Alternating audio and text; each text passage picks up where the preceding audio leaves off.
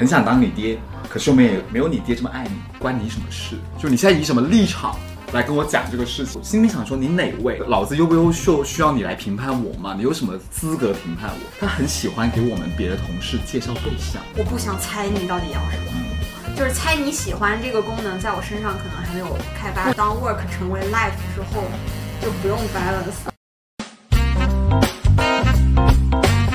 Hello，大家好，我是伊恩，我是西利亚，欢迎大家收听《职场营养师》，这是一档研究打工人职场幸福学的播客，希望每期节目都能帮你提升一点点职场幸福感。很久没有录了哈，然后我们这一期呢就聊一聊职场上的第一位同事。嗯，这个话题呢是一位好姐妹发起的，啊，她作为这个话题深受其害的朋友，啊，今天来跟大家讲讲他的故事。啊，欢迎我们的嘉宾小索。那首先还是请他简简单做个自我介绍吧。嗯，大家好，我是混迹于常年混迹于事务所，流连忘呃，就是辗转多家，然后现在就是在其中一家也干了一段时间了，然后每天都在想什么时候可以离开这个行业，但是每天都发现离开不了，然后最近可能遇到了一些工作上的苦恼和槽，所以来这个频道就聊一聊。所以你是在四大会计事务所工作，对吧？对所以四大应该是四家，对，嗯你工作过几家？其中三家像你这样的多吗？我觉得两家是平均数，嗯三家就是颇多，那我知道你为什么还不能离开这个行业了。还差一家。对，因为这个行业需要。集邮、集邮，天选四大人。是我的确还蛮多朋友待了两家之后就转进去甲方，就不在这个、这种事务所上面工作，或者往小一点的去做了。没有，真的没有太多，真的是去满四家的。三家算多了，在那个我们正式进入正题之前呢，我们这个节目啊就有一个 daily routine，就问一下大家最近的职场幸福指数一到十分会给多少，会给自己打多少分？我觉得可能七分、七点五分左右。这么高啊！高吗？我觉得六分及格是属于那种摇摆的跑路的那个边缘线啊。我我是想说，如果说我可以不用每天通勤的话，我的幸福指数可以上升零点五到一分。好，那我们回回归正题啊，就今天我们要聊的这个主题，关于爹位同事，那可以跟我们分享一下，就是为什么会想要聊这个话题，或者就是遇到了怎么样的一个爹位同事，让你真的忍不住去吐槽他呢？就是嗯，这些同事呢，就可能是好几个人的一些缩影，以及嗯其他同事跟我吐槽的，他也有遇到爹位同事在 coach 他的一些情况，就大概对，因为毕竟某家就有这种文化，嗯所以啊，我们都会说有 coach 嘛，然后。基本情况就是，比如说，那有些经理可能就是，呃，做的比较好的，那他可能就会站在一个比较高的立场去跟你讲说，哎呀，你这个数字不行啊，怎么办呀？然后就就是有一种像是呃站着说话不腰疼或者冷嘲热讽，就是想说，哎呀，我要你要是我是你这样，那我肯定急死了。然后或者说，呃，你这样下去，那明年肯定呃四分 delay 或者说五分劝退的那个呃名额就会到你的头上。但每次我自己的想法就是说，评价我的，还有就是给我绩效打分的，实际上是我的老板，不是我的这些同级或者说稍微比我高一级的同事。那我就会觉得啊、你那如果你这么说的话，你要不要把你的 revenue 分给我一点？要不然就会想说。呃，那我其实也说，就说不定我是想要拿那个 n 加一的赔偿呢，就就会觉得很莫名其妙，而且就会从比如说可能只是跟他聊一些别的事情，玩笑，就私下一些玩玩的话，他也会拐弯抹角又拐到这个事情上，就觉得很扫兴。我就非常的不无法接受，但我跟这些同事关系都又又没有那么差，就还挺好的。嗯，感觉你的表达非常的克制，我也觉得，对，我差点被逼困了。我我相信这不是你发起这档节目的初衷。首先，我想先 clarify 一下，呃，我我我不知道我刚刚听的对不对啊？你的意思是你针对的这个群体，他不是上级，不是 leader，不，他没有，就是如果从考核的角度来说，他没有权利考核到我就他只是比你更是 senior 一点的，但他不是你的 line manager 或者不是不是嗯 OK，同事嘛，嗯不是我的第一位领导嘛，嗯嗯嗯对，第一位同事。是第一位所以所以可以跟我们分享一下，现在说到爹位两个字的时候，你脑海中浮现的第一个场景画面是什么吗？比如说，不不，没有比如，没有比如，就是第一个画面你想到的是什么？就上次我跟你吐槽的，我们当时去参加一个公司的，团建，不是是那种。自发去参加那种志愿活动，而且是哦利用我的休息时间嗯去帮公司去做。那我觉得其实是出于一个爱心嗯和对这个活动是真的很想参与嘛。那那我跟那个同事就一起去了。呃，那个活动现场呢，就有一些运动员，他们可能刚从国外比赛拿了金牌回来嘛，然后当然大家都是没摸过金牌、没见过金牌的，我就去找那个运动员，我说我想摸一下你金牌，可以拍照，我就我就拍了照，然后另外回头我就跟我那个同事炫耀说，我刚刚跟那个运动员聊天，然后还把他金牌拍照什么时候，我就很开心，想跟他分享这件事情。结果他聊着聊着，说着说着就就跟我说，啊，那你什么时候能拿一个收入金牌呀、然后我当时就。这八竿子打不着的事情，而且今天又是工又是非工作日，又是周末，我们来参加一个这么有意义的志愿活动，你跟我聊 KPI，然后我就啊，然后我就打哈哈打过去啊，我就说可能哎，那我就不指望了，我说你可以冲一冲，就就因为我那同事确实。表现的也是很好嘛。我每次他跟我说这些什么什么事情的时候，我就跟他说，哎，那肯定比不上你啊！你你现在这么忙，那说明就是老板、客户都很认可你，或者说就跟他说，呃。什么能者多劳，还有就是因为你厉害，所以你才能做这么多事情。那就是跟你学习，就类似这种事情说法，然后就把他给招呼过去。然后，但是当时的时候，我应该就在那个我们那个群里面就疯狂吐槽，嗯嗯。所以他当时是什么语气啊？一种半开玩笑，就是那种，就是很阴阳，有一点点阴阳的。然后说，哎，你是不是说，哎，你看人家拿那金牌，那你什么时候能拿一个呀？就这种感觉。除了当场，除了我跟他是认识的同事之外，其他没有人认识。我们就当时就中午休息吃饭的时候，嗯就大家不是中午公司负责午饭嘛，然后就包餐的，大家就可能，而且我当时跟他的距离还有一点远，斜着坐的，也不是我们俩那个，他就是就就我们这么斜着就聊天，就就说这个，我觉得收入金牌是个什么概念？就是比如说现在有二十个经理，他就说数字做到第一，就这个意思。嗯他是吗？对他本人可能 top 五或者 top 几，反正还挺高的。他因为感觉你会跟他讲，就是因为你会跟他分享这个啊，我去摸了什么什么，就感觉你们还挺我跟他确实私下关系是还很不错。会不会他就是这样的人呢？我觉得他是因为跟我关系好，所以他才觉得能够这么直接的来，呃，就是怎么说 coach 我。但是如果说跟他关系很一般的那些其他经理，他可能就都不爱去去讲这件事情上跟你没关系嘛。就确实是我在。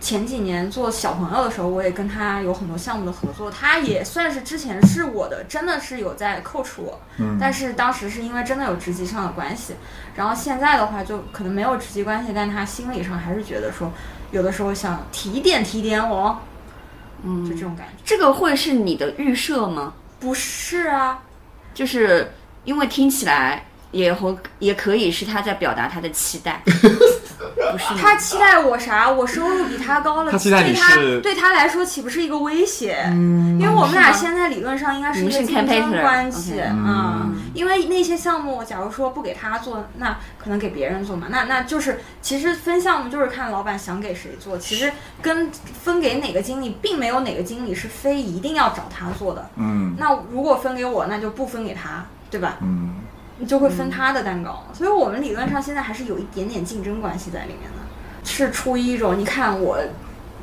炫耀，就那种有又有一点点那种，你看，哎呀，我天，他而且他不止一次在我面前说，我他天天忙死了，然后。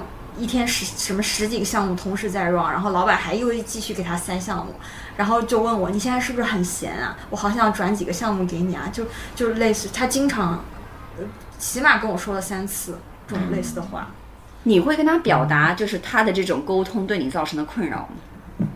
不会啊，我我觉得没有必要，就是跟他直接说什么我不希望听到你什么，我觉得没有就没有到那么严肃的状态。我其实就有时候就是打哈打过去，或者就是让他就营造一种烂泥扶不上墙的感觉。虽然我就是这么是躺我就或者虽然我我虽然公司的所有人都知道我就是这么躺的人，但我还要重申一下，重申一下，我的职场追求是 work life balance 对对。我只是想说，即使做吊车尾的那个人，我也觉得没所谓。我就觉得我比起工作，我觉得还需要更多的生活。嗯我并不太 care 说那个数字。我觉得你给我项目，我就认真做，但是我不太会，呃。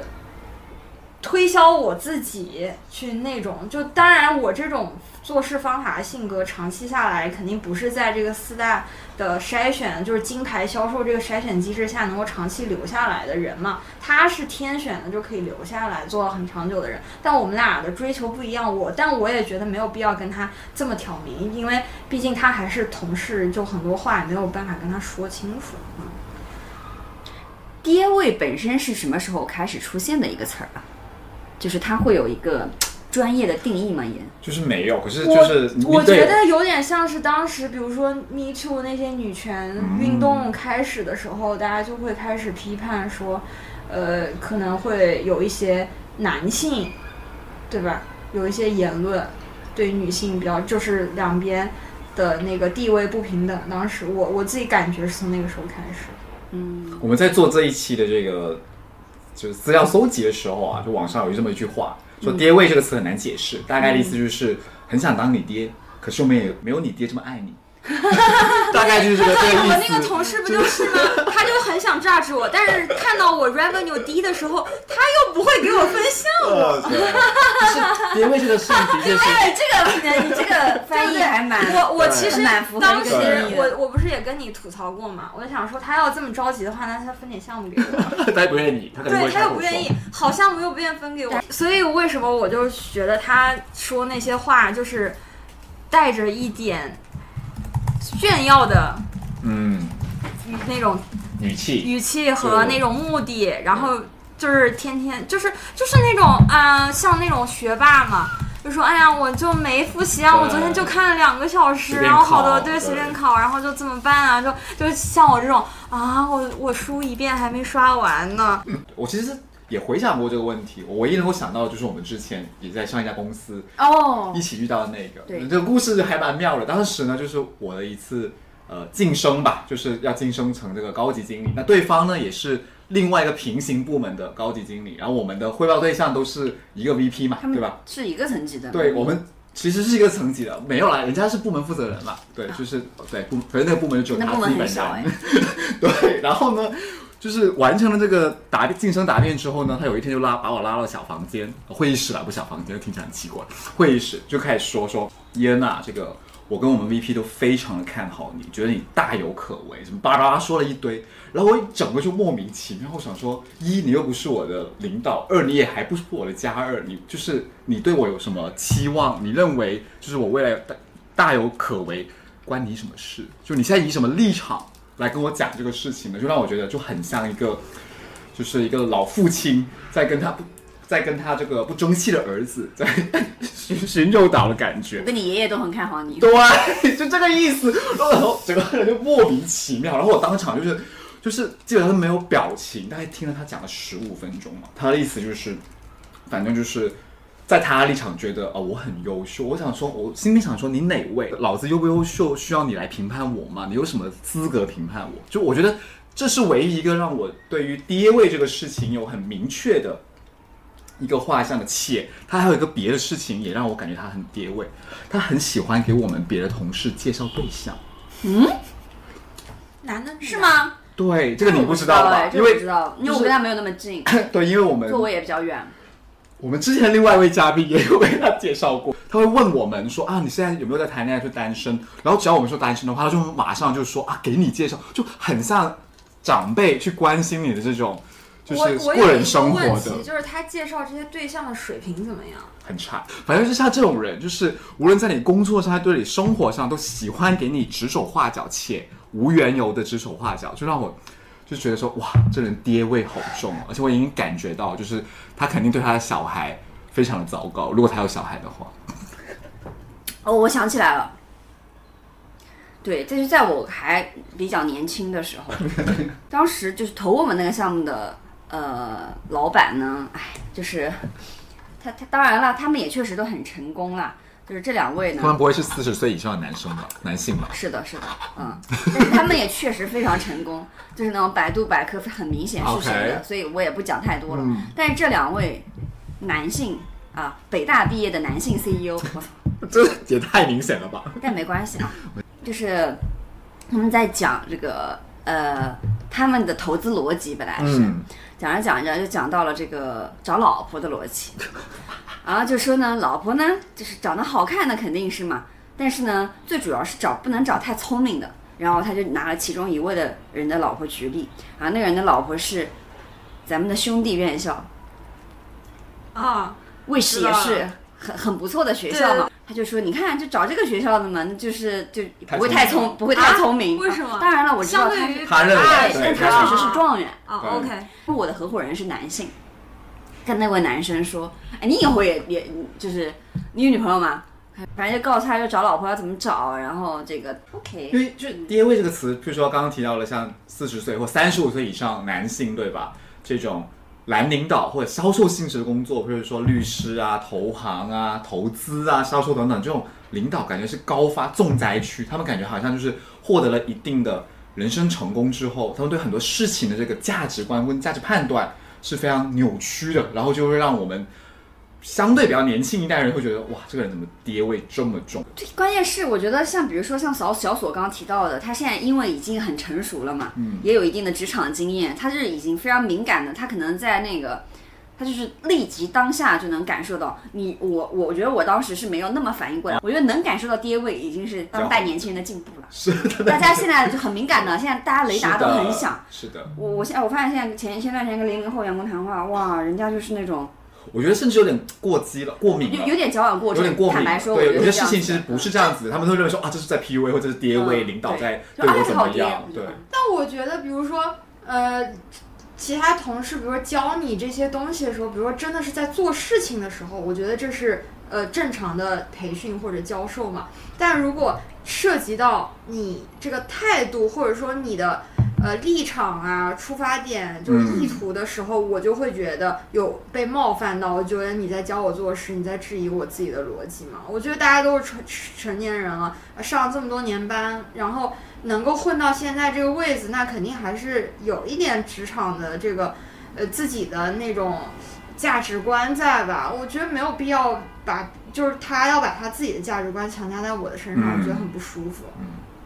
那你们觉得像这种爹味同事，就其实我刚刚也提到这个问题，就他们究竟在这样的做法里面能够获得什么呢？他们为什么会这样做呢？也存在很大的可能性，就对面的这个爹啊，他也不知道他这样做呃有爹味冒犯到你。嗯，呃，有些人他其实知道是的就是就像你刚刚讲到的一个呃，就是一个一个一个表达是说，大家都是成年人了。然后你这样子做是在质疑我的逻辑吗？或者是在质疑我对于我的事情的判断和我的价值吗？可能这个就是嗯双向的吧。就他可能也认为他在他他他自己想要去表现出来的，可能就是你刚刚前面提到的说他在教你做事，他可能认哎不能说教你做事吧，就是他可能在指导呃一个动作。我知道，但是他不知道对方其实已经能感受到你越界了，因嗯为每个人对于界的这个呃这个这个标准也不一样，所以他不知道自己已经走进了别人的界，他也不知道他什么时候走出他自己的。嗯。然后这种的双向的不匹配，就会让有些人直接就在对方的雷区蹦迪。嗯，而如果是两一个相当于都很有边界感的人，但是边界感又过后的人，可能他们又没有办法有交集，他们永远都不会被冒犯到，但他们可能也永远没有办法有交集。可是我，你不觉得这样才是职场最舒服的状态吗？就大家就事论事，把事情做完嗯就好了呀。客观来说，我觉得如果全部是这样也不行。那个我们就讲组织的这个这个效率来讲好了，你不可能互相没有足够多的协作的，而协作是有很大的前提，就是沟通效率的。如果大家都没有办法匹配沟通频道，并且没有办法在阈值拉到一个大家都还觉得。呃，舒适程度相当的情况下，它的效率肯定也是降低的。因为你们不存在哪一个活儿真的是所有人进去都卡一个螺丝，然后嗯我们互相不用沟通。对，其实刚刚的这个这个案都还不是具体的业务上的这种们就是配合嘛，聊聊天，对，其实其实其实都是一些跟实际工作内容无关的事情，无论是我刚刚提的那个，他他忽然就我的这个升职的事情给了我一个 comment，对吧？还是刚刚聊天关于这个就是。聊一个很日常的事情，非工作事情，时间要扯到这个销售的部分，其实更多的是他们想要灌输一种，就是我好像就是比你高一多对，懂得多或高一个 level 的这种居高临下的感觉。我在想，其实这是不是来自于部分他们的不安全感？他们需要一些张牙舞爪的这样的感觉，去确认或者去从他们认为的气势上压过自己的潜在威胁对象，有没有这种可能呢？嗯，或者是他在其他的地方可能得不到他想要的那种凝视跟仰视。嗯，对，有可能。我又搞不懂他为什么要从同事身上获得仰视跟凝视啊？就大家都是同事而已、啊。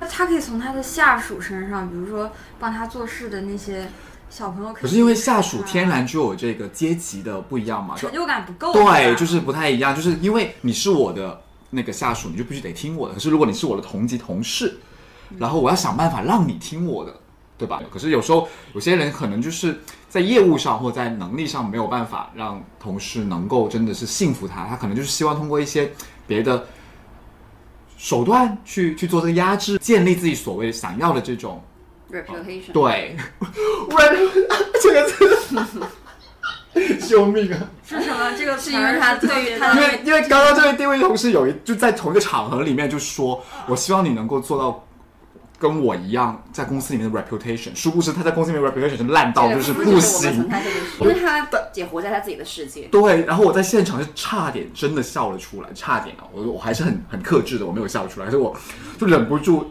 一走出那个会议室就跟我其他的同事分享这个故事。因为我希望你可以像我一样，在这个公司有这么好的 reputation。哇哦，impressive！真的，我真的是大为震惊。我他至今都不知道他自己的真实的 reputation，我觉得他不知道，我觉得他活在自己的对完全活在自己世界世界。所以就是刚才说到的，嗯，你说他们为什么嘛？你的问题是他们为什么会表现成这样？嗯就是其实就对他们有什么好处？你说，我觉得这个你就是要接受这个，或者讲意识看见这个世界上就是有各种各样的人的嘛。而他们的情况是，就我觉得有些人，比如说他在职场上遇到的第一个 mentor，他就是这样子的，他可能从模仿当中习得。啊，别人就是通过这种方式在教会他，或者他看到的他曾经觉得不错的人，就是在这样子，这就是人家的职场生存指南。然后他可能一开始跟的第一个师傅，他就没学到什么太多的好的，这是有可能。第二个就是可能他从这件事情当中取得了好的成果，他有一定的路径依赖，就像刚刚伊恩讲的，他曾经在瓶颈管理的过程里，依靠这个方式得到了一定的项目成果，那他就是有好的正反馈给到他，那他会继续 practice，甚至就在他的潜意识当中。然后可能也有其他的，就比如刚刚讲的是，可能有个人对吧，他可能阳痿，他没有办法在他自己可能想要展现雄风的地方，嗯，就是那么的嗯，那么的厉害，于是他就要在其他地方找补，存在的啊。是的，是的。我觉得他们是想从这些事儿上获得自我认同价值，就从别人的身上获得价值，他没有办法自我认价值。你这这可能也是另外一种情况啊。对就对我刚刚想表达，的其实就是他们最后呈现了类似的行为、类似的结果，但是也不一定是类类似的原因，是原因不尽相同。但是我们其实搞懂它的这个原因也没什么用。我觉得搞懂这个原因的一个好处是防止防止自己成为那样子的人啦。啊，对吧？我们可以大概知道说，哎，如果是我遇到一样的情况，那我应该用什么更好的方式去解决这个我的这个需求，而不是成为一个爹位的人。不过说不定有人是就是在找爹的，谁呀、谁会？会吧？哎，但我我会觉得？哎，我真的可能会会有同事就觉得说，哎，这个有有别人还在提点我那种感觉，就很 mentor 的感觉、嗯是吗？嗯嗯，我觉得这件事情还归归结于他得找 mentor，得找到他认可的呀。对啊，对啊，对啊，可是就有些人可能像你们刚刚理的，可能也能够接受这样子的东西，他们可能认为是这是一部分 manner 的一部分。这感觉好像听起来好像自我 PUA。就是会有，就人就是不一样类型的嘛。那有些人他就是更希望他得到全盘指导的嘛，或者说他就是过已经处在迷茫的愚昧之巅，OK，对吧？他就现在就是觉得你只要告诉我这件事情这样做，或者说我这个人应该这样 behave，、我都觉得哇，嗯，就是那种就是我不需要知道为什么，你只需要告诉我怎么做就可以。但那个时候应该是我自发的在找爹，而不是爹找上门啊。那你很难这个 timing 的问题嘛，对吧？是那样的人，他不一定会觉得他被爹找了，对，哦就他就会觉得这是一种非常值得感恩的师生情，是因为你本身天然反感这东西，你就会敏锐的识别到，我操对，爹来了。可能在那些人 的心目当中没有爹味这个事就。是朋友同一个很很关系很好的同事。对，是的。就我那儿有个热心肠的前辈，啊你不觉得这说不定跟你说的很，我那儿有一个很爹味的，哎，那这么说的话，会不会需要我自己改变一下心态？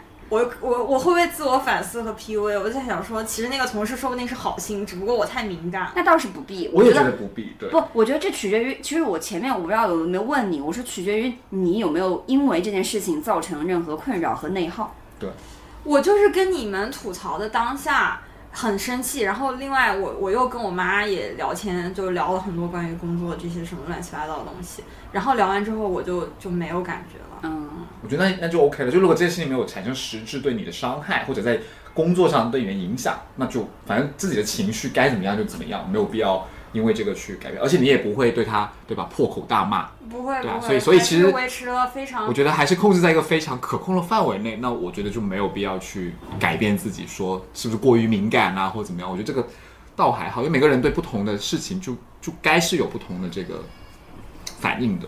对，就主要其实就是看，我觉得对听众来说也是一样嘛。嗯，第一位同事，就有些人的，就是每个人的敏感点不一样，每个人雷区不同。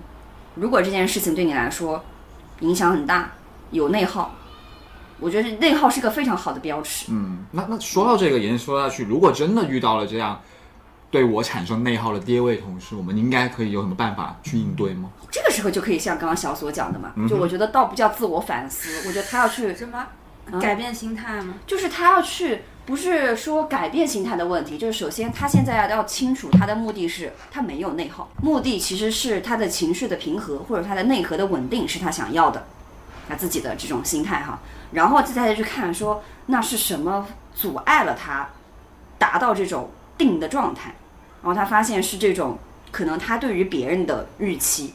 因为他认为同事就是应该，就像你刚刚讲的啊，应该这样这样这样，然后发现这同事不是这样，那这不就是他自己给自己造成的困扰吗？谁说同事就该这样的？我就不这么认为。坦白说，这确实是他的课题，因为他也有可能不是这个预设，他也可能是他的预设是我，呃，工作八小时我就应该值得多少钱，这可能也是一种假设，或者说，对吧？他的这个限制性的预设。那这个时候，当他一旦没有办法得到这个，因为他可能明明他这个阶段工作，他在这份工作里其实并不是最在意这个，他可能想要得到的是某个特定方向的成长，或者他对他某个技能的锻炼嘛，那他就会忽视掉这个，于是他又要去陷入他的这个情绪内耗。所以说白了，就是他自己要去，呃，看到他产生这个东西一定是一种情绪，他产生这个情绪的原因是什么，然后他自己可以如何让这个情绪被修复。我就左耳朵听右耳朵，左耳朵进右耳朵出，然后就就完了。因为他，因为我自己觉得，嗯，给我发工资的不是你，我你说什么我也不需要听。因为小索啊上班上的非常的清醒，对，真的。你这真的不能这么说，我真的怎么说？怎么说？怎么清醒？怎么说？清，不是清醒，不是清闲清醒，啊，他说的是清清醒。啊，那就可以，不能说清闲。清醒啊，所以他是我们几个人里面上班上的最清醒的。嗯所以他对于他自己要在这个工作当中得到什么东西，他应该如何 behave，嗯然后包括他刚刚讲到了他在职场里，那爹位同事只是一种嘛，比如说遇到这样或那样的老板，都不一定是负面的哈，就是老板是什么样儿，或者说他的工作是什么样儿，他的一些变化是什么样儿，他都很清醒。啊，因为我最近最近有一个新的感悟，嗯，就是我觉得在职场中遇到一个你认可并且愿意追随的领导，远比找到一份工作要难得多。我认为这个这一期还是不要搞什么化名跟化音了，发给他老板，只发这一段，表忠心了是不是？他老板很不错，嗯，我真的觉得我的现在的老板是我工作这么多年来遇到的最好最好天才女神，最好老板。。对，就是我就觉得，如果真的有一天，呃，想在这个行业一直做下去，那他就是我想要成为的那个人、嗯啊。你想，一个套退休倒计时的人，但他依然被这个老板折服，嗯这个老板该多不错！哎，老板你在吗？是，因为其实刚刚刚刚前面也有提到嘛，就应付这些跌位同事在当下可能用用一些就是反向摆烂或者捧杀的这个这个方法方式去应对这个时候，一就可以化解当下的这个这个情况，因为有时候其实呃我们遇到这些跌位发言，就是有时候他也不是非要怎么样，对方可能只是为了说说而已，这个事情过了就过了。而我们一直把它揪在心里面，产生这种内耗，其实是不值得的。我我其实，在考虑这期的时候，在想这个事情是不是也可以以暴制暴，就是我试图比他更跌位，有没有这种可能性呢？当然我没有试过啊，因为我自己觉得这个跌位这个事情也很难去伪装，主要是更多的你也不是想要去做跌。你在哪方面？跌他呢？就是顺着他的话。举个例子，就刚刚那个场合，就是我那如果就是真的需要恶心对方的话，可以去去讲什么，对吧？就是譬如说他说他他很看好我，那我说嗯是的，同样的我也很看好你，就就用这种哦哟，对呀、这是跌位啊，我我觉得就是这个跌位啊。这个的以暴制暴应该是，如果是因为我知道对象是谁嘛，我这时候我一定会跟他说，嗯，谢谢，但是我不是很看好你。对，类似这一种我觉。得你们这个场景特别像那种都市商战偶像剧的那啊，我种。们是啊，你不觉得四大很像雅塔吗？跟大学没什么差吧？人际关系要相对单纯一点。对对我就说这个维度上啊四大人际关系单单纯单纯单纯。之前的那些丑没有闻，，那些是 那些是那些东西在大学也会有啊。对，对对，是，的确是。那是另外一个赛道的，同一个组织，它有不同的维度。呀，对，没错，对，我觉得四大环境是单纯一点，大家就是一门心思找甲方嗯，拿钱赚钱啊。因为也是业绩说话嘛，对，没有就那么多关系对对，这个就是为什么这些爹就很容易摆出爹的姿态，哦就是因为这个公司的环境，它的评价体透明系太单一了。标准非常的公开，对，可是，在这种就是你说民企也好，我觉得这个爹位更多的是因为他可能有了一定的权利，或者他在老板心目中的有了一个地位之后，这种爹位就很容易滋长或者膨胀，就会觉得说都就他就是跟四大可能不太一样，他不需要业绩做证明，他也可以有爹位。哦，对，但是是吧对，就是像比如说咱们共同都比较熟悉的，咱们以前的老板，他教你做人了吗？有，嗯，那你刚刚说的是老板，不是同事。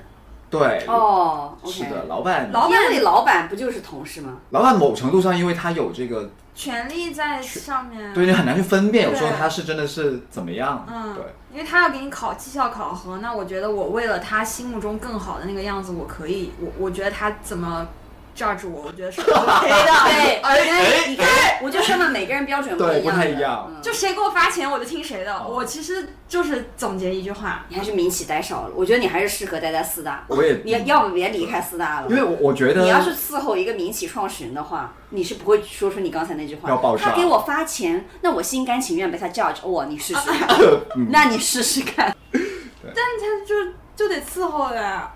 嗯，就是那是没错，可是就是领导也有分很多种。我们一定比你更能伺候老板的，根据我对你的 了解，是吧？就是你这话很爹味耶。是的，很爹的方式去去指导你，你比他要更专业的工作。我觉得，但这个我觉得其实也是可以忍的，因为他的视角不一样，可能他看到的是格局更大的，但他可能指导你的生活。那对他可能用爹的方式指导你的生活，which 可能在这个方面他因为生活嘛，就没有什么好或不好吧，就是每个人对自己的幸福的定义不一样，对吧？那这个就很难讲了。就是领导对你的指导的边界感在哪？嗯就是嗯我觉得对我来讲，的确这种跌位也是有这个点的。比如说像业务上面，比如说每个人都有自己的见解，或者他的确是比较资深，那他有他的这个表达方式。大部分的时候，我觉得你要怎么讲都 OK。可是，一旦是涉及工作以外的事情，比如说对你的一些像我们前几期说到一些，就是你如何消费啊？对你为什么要在这个地方买房？屁事。对，那不得了，如果一个老板是这样对你的穿衣打你会这么扮，觉得吗你的这个每天上班的这个东西，你的穿衣打扮，你的你怎么选择亲密关系，对吧？呃你为什么选择这个性向？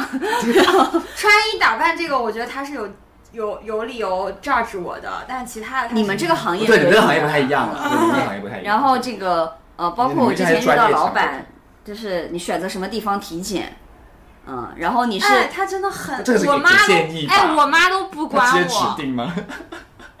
对啊，我妈都不管我。不，他大概意思就是，比如说你会去找这种这种地方体检的人，你就是傻叉。害怕遇到这种爹位领导，就是说，大概的意思就是，我就是你人生的范本，你就要跟着我活，嗯这样子。就是我有遇到过，当然不是我的直属领导，就这样子，我就一听我就觉得，no，他不会原话这么讲出来吧？就他肯定不是原话，大概他要表达意思就是说，你看，就是我要教你这样这样子，因为你就这样子做才能到达我像这样的这个 level 这样子。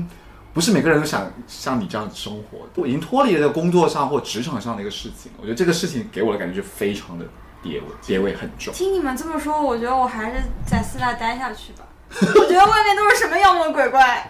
靠着这个奉承这个爹位老板，就是平步青云的呢。那所以嘛，Sugar Daddy 之所以称为 Sugar Daddy，是因为有 sugar，不是吗？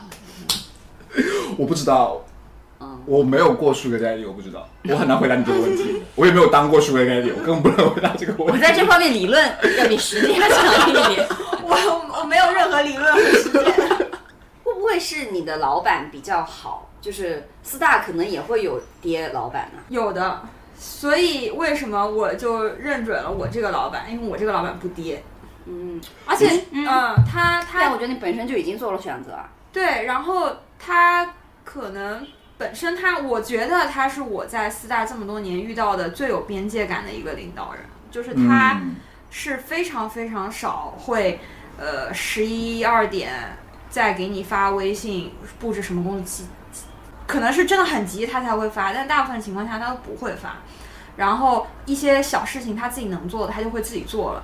而且周末的时候不是很急的项目，他也不会去找你。就他其实本身，因为他本身他自己也是一个，呃，work life balance 保持做的也非常好的一个人啊。嗯，那你本身就已经做了互相的选择嘛？会有一些人可能他也不适配这种老板。是跌位这个事情，是不是其实在每个人都可能会有？我们其实不是说选择成为跌位的人，而是我们要选择不成为跌位的人。因为我我在反思我自己，刚刚提到关于领导这个事情，我我作为 leader 去跟我的这些 team member 去沟通或工作的时候，其实我又时刻警惕自己的这个方法方式，不要让他们觉得我特别的爹。哎，等一下，那我好奇问一嘴，为什么呢？因为我不希望他们把我 position 成一个爹位领导，嗯，因为我觉得这意味着什么？意味着他们可能因为有些话，哪怕我是对的，他当他们在我在他们心目中有这个印象之后，他们认为我在 PUA 他或教他们做事，而不是就双引号教他们做事，而不是真的为了这个事情好。因为天然的，有时候当你对你的领导或你的同事有了这样子的一个印象之后，很多时候有些话你是很难听得进去的。嗯，就是我自己作为就是别人的下属的时候，我也会有这种感觉，就是很很难受。一旦我对他有一个定性的印象、主观印象之后，有些话我就会不自主的，就是没有办法听得进去，哪怕有时候他说的是真的对的，就带着抗拒的心理。对，所以相对应的，在换位这个时候，我也希望说我尽可能不要让下属觉得我在 PUA 他们，或者特别低位的对待他们。不想屠龙少年终成恶龙吧？嗯，就是我不喜欢这样的人，所以我不想成为这样的人。对，因为因为可能，比如说你不喜欢这样的领导，你觉得这样子的领导方式和领导风格啊，会让你觉得对方就有意见吧？啊，然后你可能就比较难听得进去他的话。嗯嗯，然后那么这个是你想要成为领导风格，嗯，但不是每个人都青睐这种领导风格。That's why 我问你说，哎，你想要成为一个什么样的领导？嗯对，因为他们觉得很信赖，可能对有些人你就是适合用指挥官的方式，嗯，你就该这么干。因为是有些人他可能，的确是对，尤其当大家遇到一个挑战性的工作，可能是近一年吧，可能再往前我没有考虑过问题，就是我经常成为说啊，经常想说，哎，我想要，就是我觉得己所不欲，勿施于人。对，可是有时候会换个思维去讲说，其实这个事情不适合我，不代表不适合别人。这样的领导风格就没有一个领导风格是适合所有人的。它是可以变换的。对，更多的是可能就是只是这个大基调，不会说让人感觉到是这样子。可是对于针对到每个个体的时候，你可能还是要用不一样的嗯沟通方法方式去做。对，或者更多的是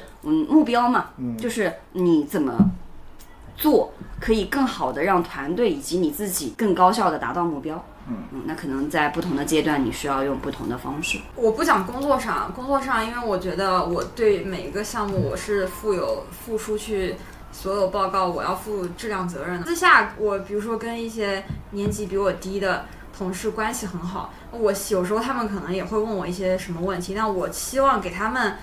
的一些帮助是我可以告诉他你有什么什么样的选择，每一种选择背后你的结果是什么。但是就就我觉得真的是做乙方咨询做惯了就职业病，我不想替你做决定，我但我会告诉你各种 option，你和自己 option 的对对和结果你你自己去决定啊。就是这样的沟通方式职业化很职业化。对这种事情，在我们所谓的民企里面是零零后我可喜欢了，现在小红书天天标榜真。的吗？喜欢我这种沟通方式是是的，是的，真的。就是喜欢这种工作氛围、对对对沟通模式，不管是你别说跟平级了，你这可能是跟平级、跟 senior 一点的前辈、跟老板嗯，也是一样的。我觉得我我也希望我的老板给我，就比如说项目上、工作上，他一定是那个把关的质量把关人，但嗯中间他会给我一些空间，给我自由发挥，但是他一定会把握住那个质量的那个门槛在那里。嗯但至于怎么做，可以给我一些自由，我这就做的很舒服。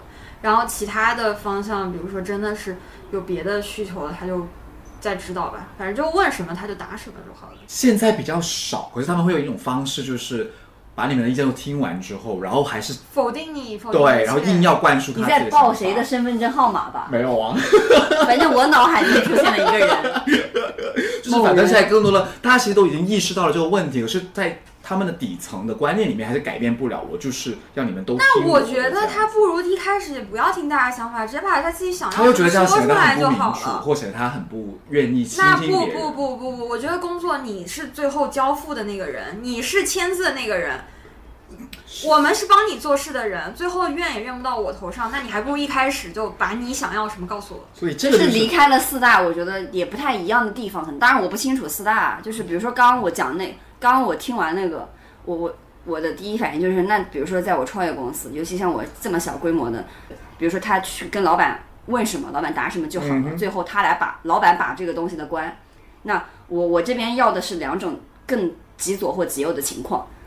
第一种情况是，这个事情就是交给你负责的。对，就是出了问题，你也就是要在这个过程当中学会成长跟承担责任。当然，公司也有可能有这道门儿来帮兜这个底，也有可能没有。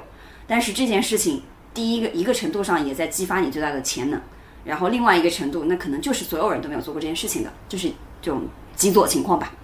然后极右的情况的话，我觉得是这个情况下，现在就是十万火急，或者说这这件事情，只有老板本人或者是他的老板们知道，对于整个组织现在有多么的重要，你们就给我这么干，这么干是最靠谱或者最稳妥的，在当下这个情况下，所以我觉得这两种，呃，是我自己个人会遇到的更多的。